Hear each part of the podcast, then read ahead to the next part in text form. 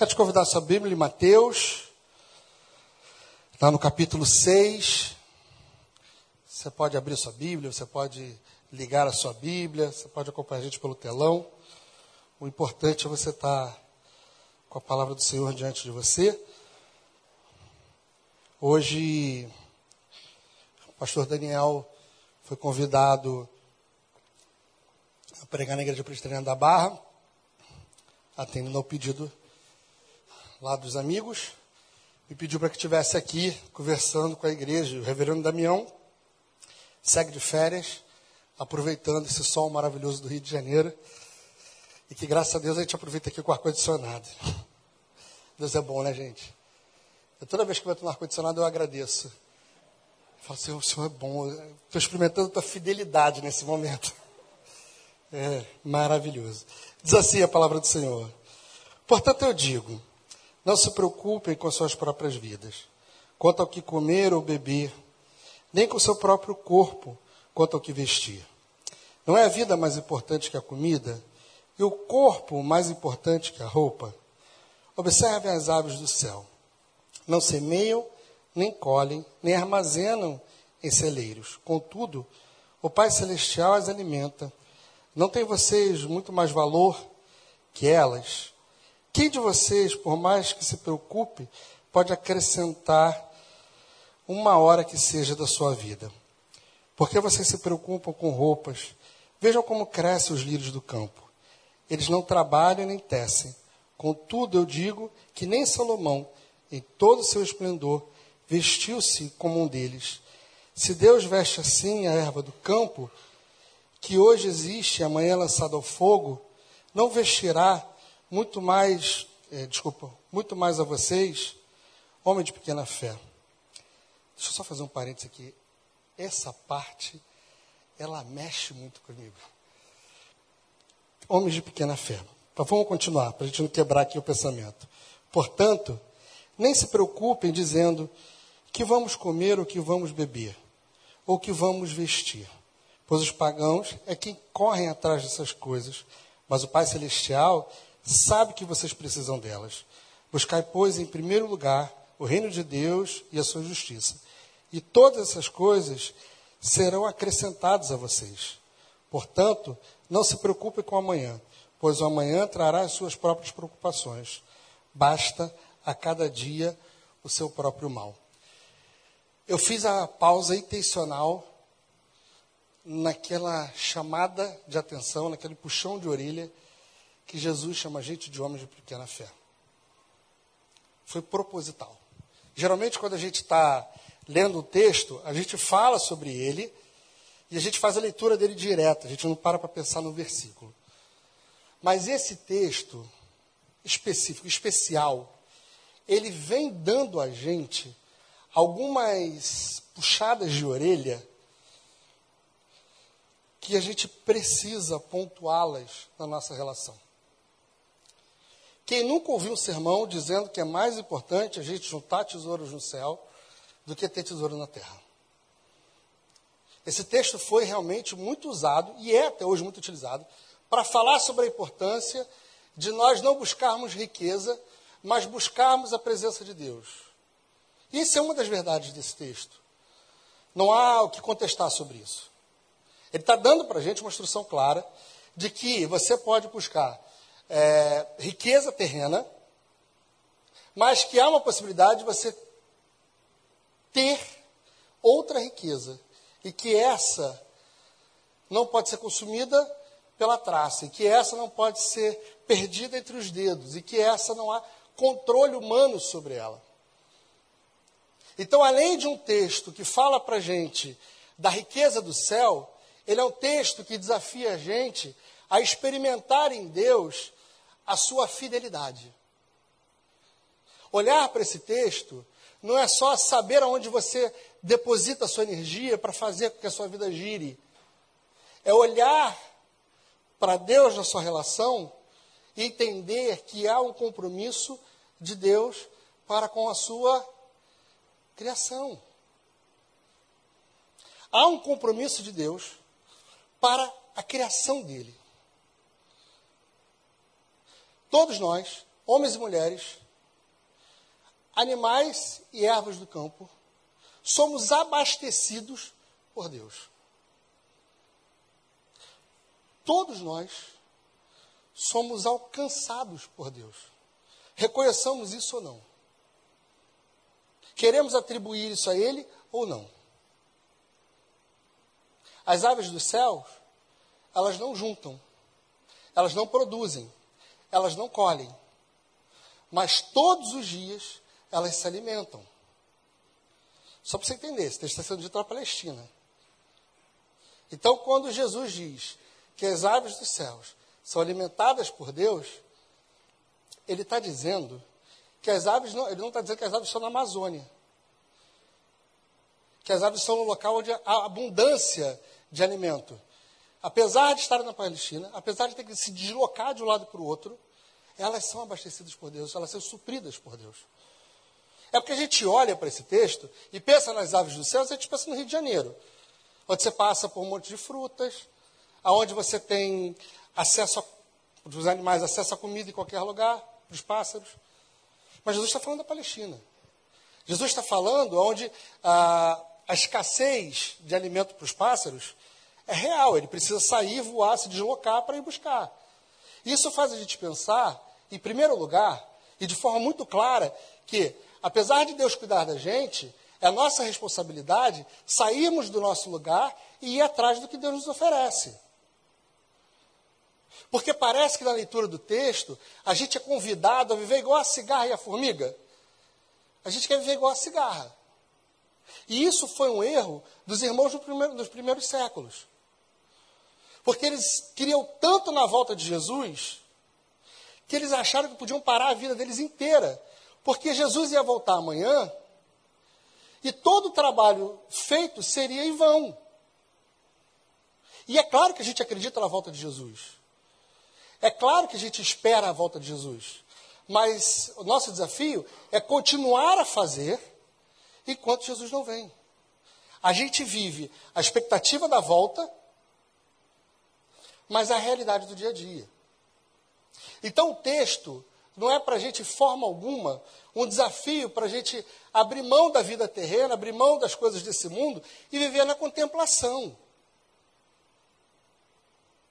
O texto não está dizendo para a gente, ó, gente, a partir de hoje a gente é uma comunidade que fica aqui cantando, tocando violão, esperando que os corvos tragam alimento para abastecer a gente. Não é isso. Nós somos uma comunidade que entende que a vida e os recursos são importantes. A gente trabalha, a gente estuda, a gente almeja algo a mais, a gente prepara o futuro mas a nossa atenção não é a servir as coisas desse mundo, mas a usufruir delas. E, desculpa, mas essa é uma linha que a gente pode passar e sem perceber que nós cruzamos ela. A gente está tão acostumado, tão acostumado a juntar, a produzir, a ter, a pensar no amanhã, a fazer poupança, a fazer previdência, a, a, a, pensar que daqui a 70 anos eu vou ter que me aposentar e eu não sei como é que vai estar a minha vida. Que a gente acaba não experimentando as coisas no tempo presente. Deixa eu traduzir isso. Hoje, a gente vive hoje. E o amanhã, a gente espera que ele aconteça. Mas o hoje, a gente aproveita ele de uma forma intensa, responsável, porém intensa. Aquele café que te serve com todo carinho e que você bota a goela dentro e sai correndo porque você está atrasado, aquele café precisa ser saboreado. Porque ele é fruto da providência do Senhor na sua vida. Aquele pão que você acorda de manhã, abre, joga o que tiver lá dentro, come e sai correndo, porque você está atrasado para fazer alguma coisa, ele precisa ser saboreado. Eu brinquei com o ar-condicionado. Mas o ar-condicionado que, que você experimenta, a brisa que sopra, ela precisa ser apreciada.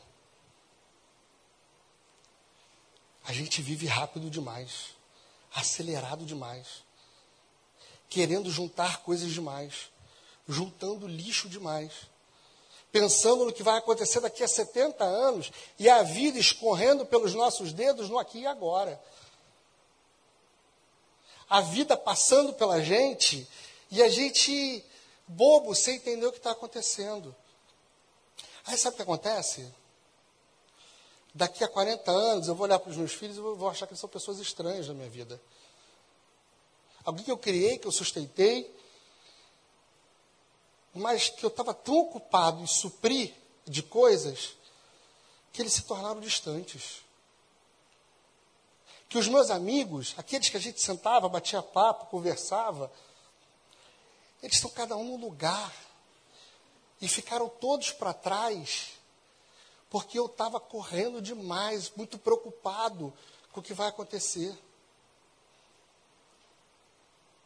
Na manhã eu, eu levanto exausto, porque eu não consegui dormir, porque a noite inteira vinham problemas e situações e ponderações que roubavam a minha paz.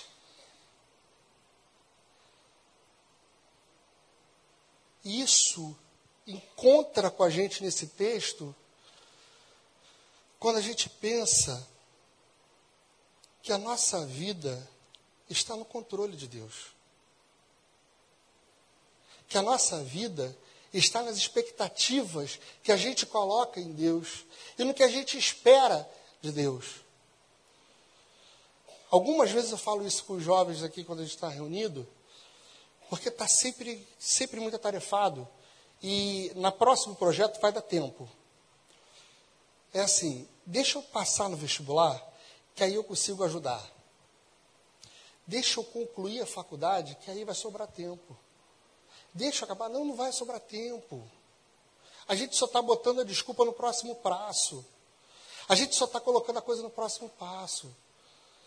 A gente precisa entender aonde está o reino de Deus, aonde está a justiça de Deus e aonde está a nossa responsabilidade para com o amanhã.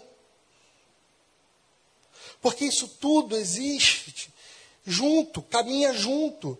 A gente não fragmenta a nossa vida achando que dá para resolver momentos dela. A gente vive junto. É o mesmo coração que serve, é o coração que entrega, é o coração que se aperta. O mesmo ser humano que acorda com fome é aquele que entende que Deus vai prover para ele aquele dia.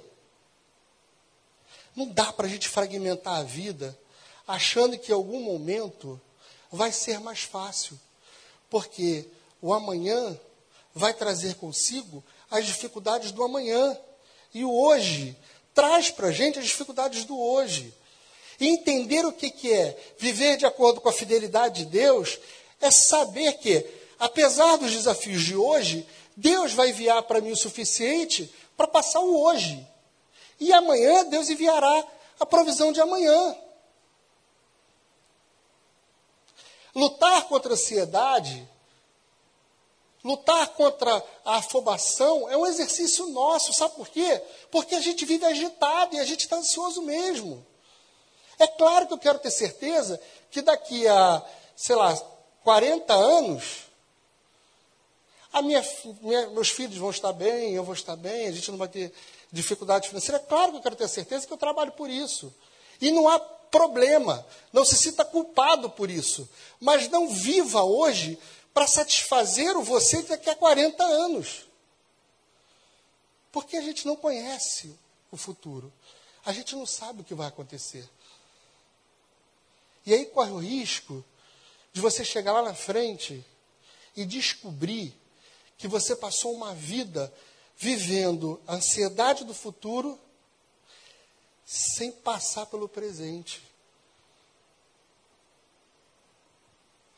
Ontem eu estava vendo as coisas da mensagem e aí eu vi um, um, uma postagem de uma menina aqui da igreja que se mudou, mudou de um apartamento para o outro.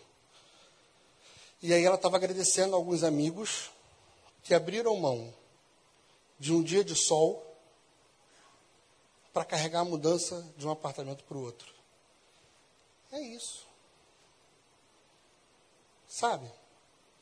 É estar tá disposto a abrir mão de alguma coisa importante para você para estar tá com os seus.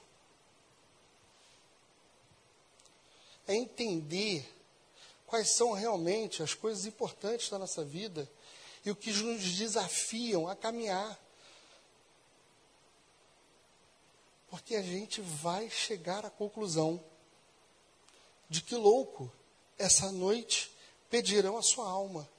E o que você preparou a vida inteira? Foi para quem? Foi por quem? O que você colecionou a vida inteira?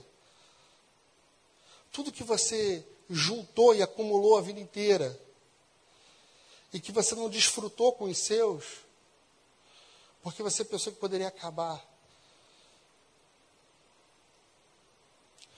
Nosso desafio é botar nossa energia nas coisas corretas, no que é importante para a gente.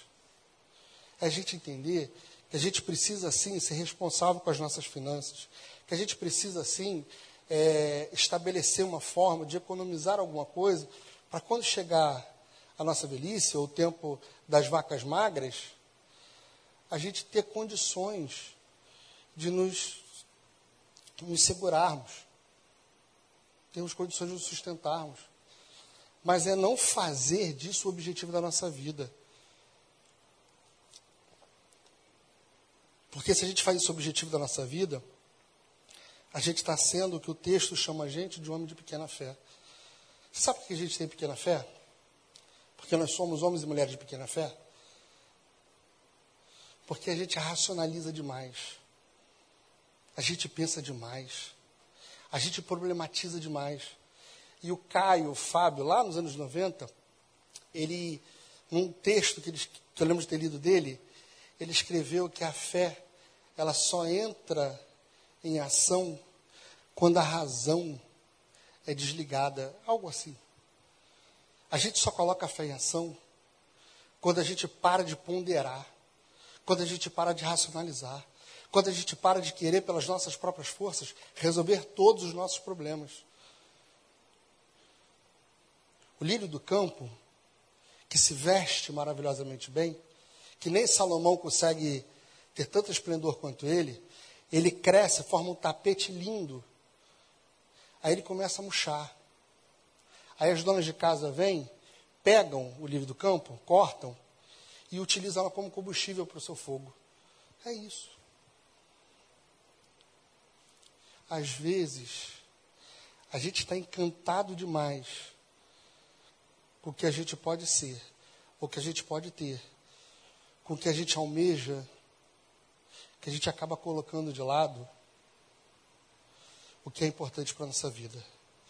Abre a sua Bíblia lá no, no capítulo 6. A gente vai ler o versículo 21.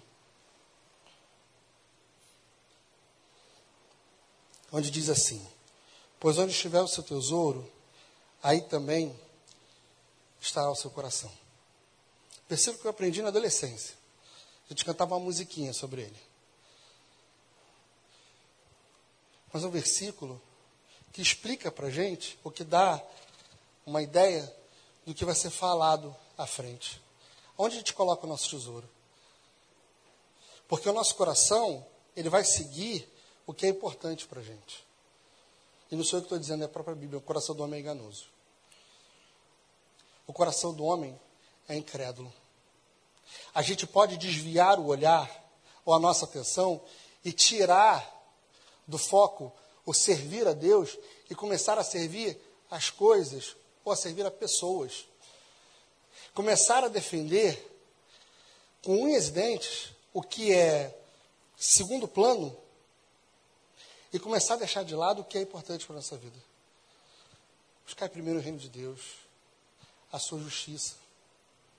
Você sabe o que é reino de Deus? Reino de Deus é a igreja. E você sabe o que é a igreja, não sabe? Se você olhar para a sua esquerda, você vai ver uma igreja. Se você olhar para a sua direita, você vai ver outra. Se você olhar no espelho, você vai ver outra igreja. Então, buscar primeiro o reino de Deus e a justiça do Senhor é entender que aonde você estiver, você é um enviado de Deus. E aonde você estiver, a justiça de Deus, e que a justiça de Deus são os evangelhos, o que Deus deixa estabelecido nas Sagradas Escrituras, que é olhar para aqueles que ninguém olha, atender a necessidade da viúva, atender a necessidade do órfão, ser alguém que se importe, ser alguém que ame. Essa é a justiça de Deus. É a sua vocação. Você, como igreja, você, como reino, chegar em algum lugar e estabelecer uma nova regra, um novo valor àquele lugar. Porque o que você está levando ali é algo que ocupa o seu coração, é algo que é o tesouro do seu coração. O seu compromisso, a sua motivação, não é com o que vai acontecer como você vai viver daqui a 50 anos. É saber que seja na fartura ou na escassez, Deus está com você. E que nada, nada vai ser para você é, mais importante do que entender que Deus, a sua fidelidade, o seu amor, está com você. Há aqui uma dualidade. Se você ler o versículo 24, ele vai fazer um risco no chão assim. Ninguém pode servir a dois senhores. Ou a gente serve a Deus, ou a gente serve às riquezas desse mundo. A gente não pode servir a dois senhores. Aquele que tenta servir a dois senhores, sabe o que ele faz? Ele acaba desagradando os dois senhores e fica desagradado. E aí, quando a gente fala de servir a dois senhores, é confiar também em dois senhores. Quando o texto está falando para a gente que ninguém pode servir a dois senhores, o texto está dizendo para a gente que ou a gente vai confiar nas riquezas desse mundo, ou a gente vai confiar na provisão de Deus. Ou a gente vai confiar no que o ouro e a prata pode proporcionar, ou a gente vai confiar naquele que é dono do ouro e da prata. Ou a gente vai acreditar que as nossas próprias pernas nos levam onde a gente quiser, ou a gente vai entender que aonde a gente precisar chegar, o Senhor nos acompanhará até lá. Homens de pequena fé, quando colocados à prova, lembre-se que não somos nós que temos poder ou condições de fazer alguma coisa, mas que é o Senhor que nos conduz. E pode parecer muito difícil entender isso, mas confiar na provisão do Senhor e confiar na direção do Senhor é parar e observar às vezes. Entender o que Deus está falando. Reconhecer os sinais de Deus.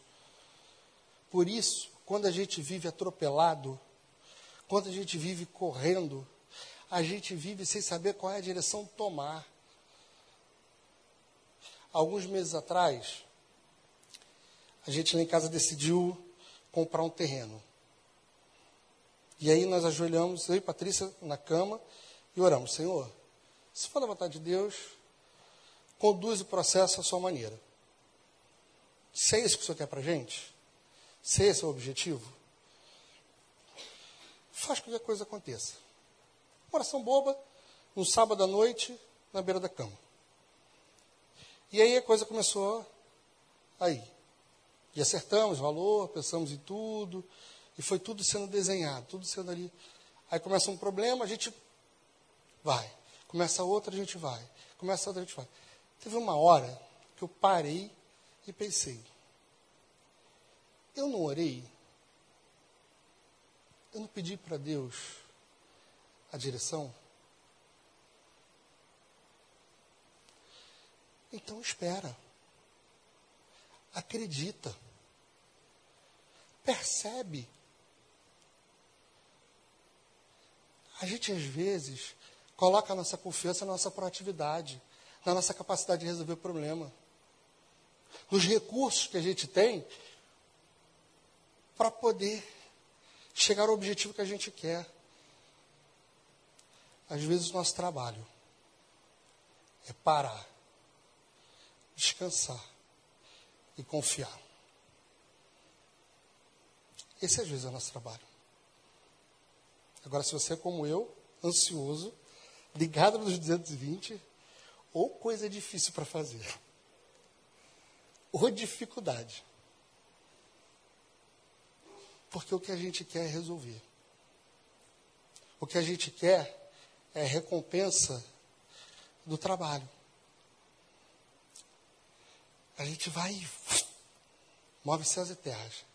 Arrasta o que tiver que arrastar para fazer o nosso desejo, sem necessariamente entender se nós estamos servindo a Deus ou as riquezas desse mundo. Cumprindo o que Ele quer da gente, vivendo o que Ele espera da gente, ou realizando os nossos próprios desejos.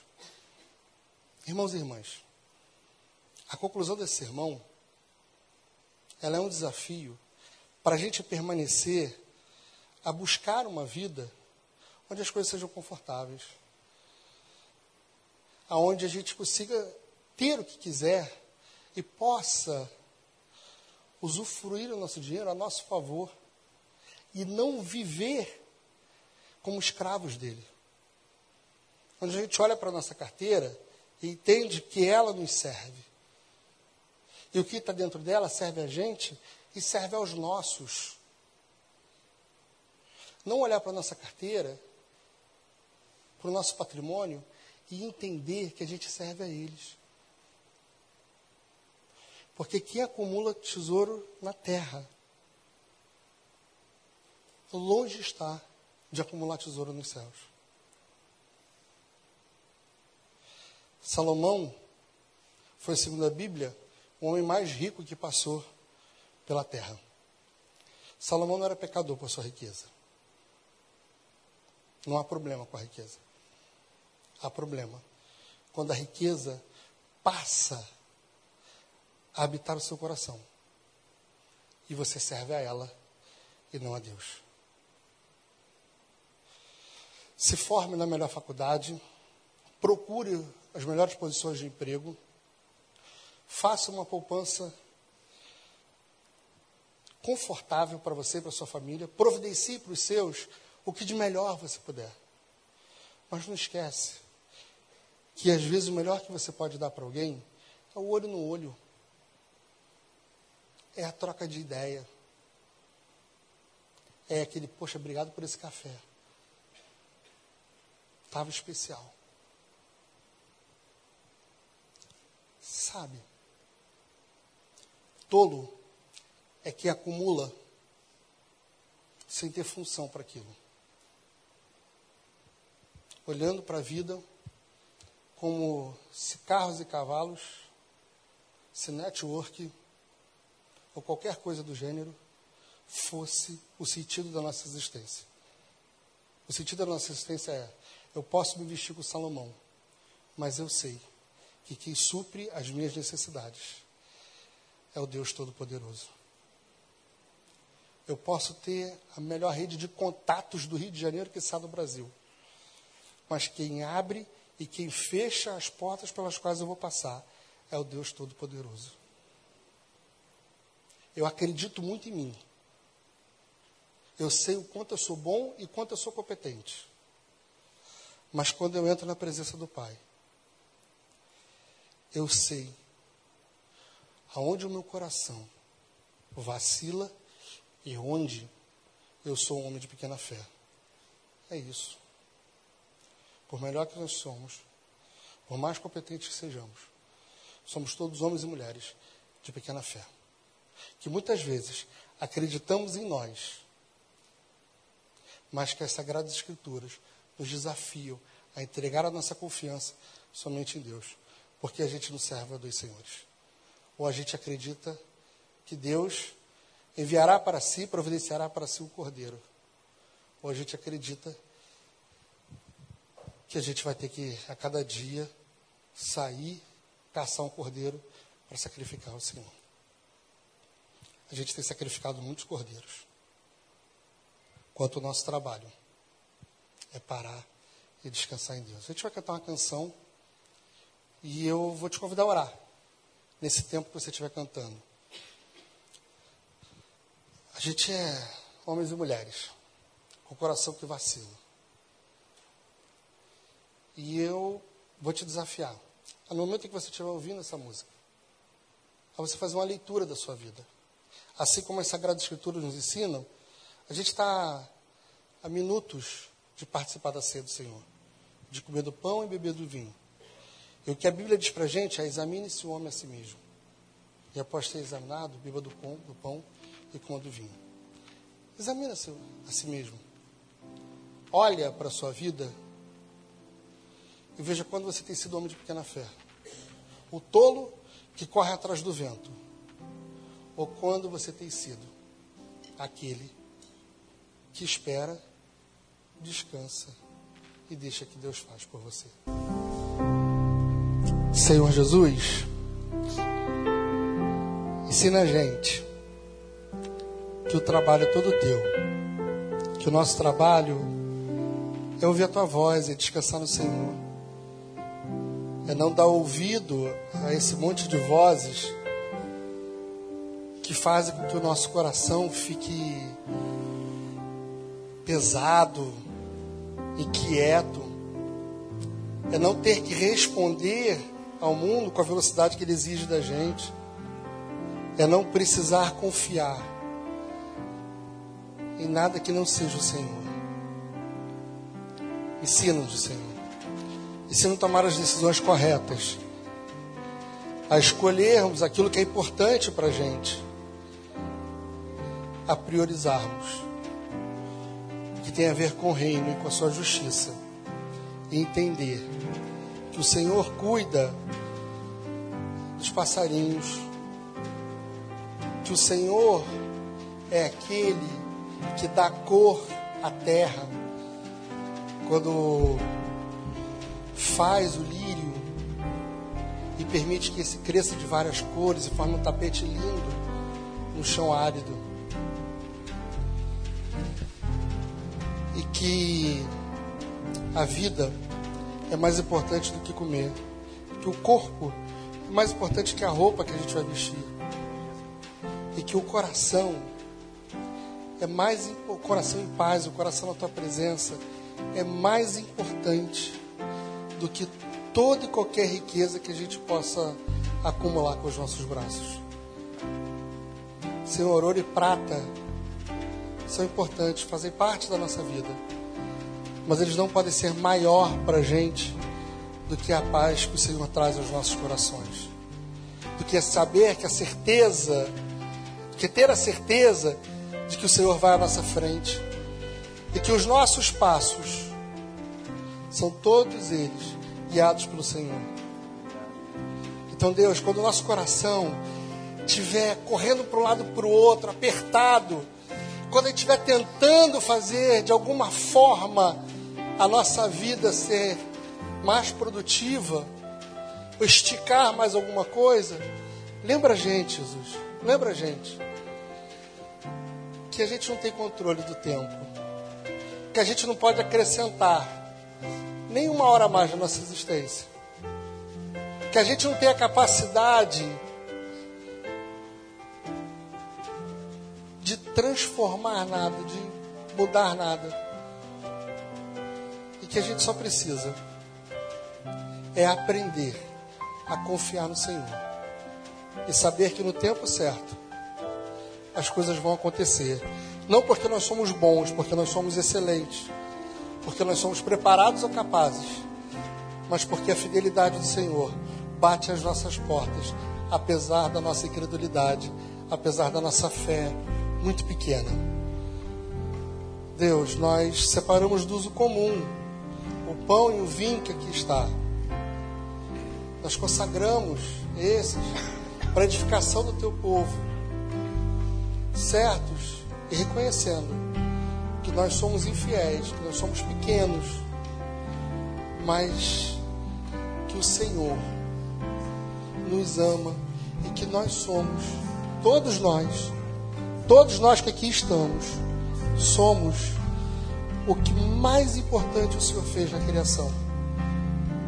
Então, Deus, nos colocamos diante de Ti e pedimos que o Senhor nos ensine a contar os nossos dias e a viver todos eles com a certeza de que o Senhor é quem nos supre e que o Senhor é quem nos enche e que em Ti o nosso coração encontra conforto, paz e abrigo. Em nome de Jesus é que nós oramos. Amém.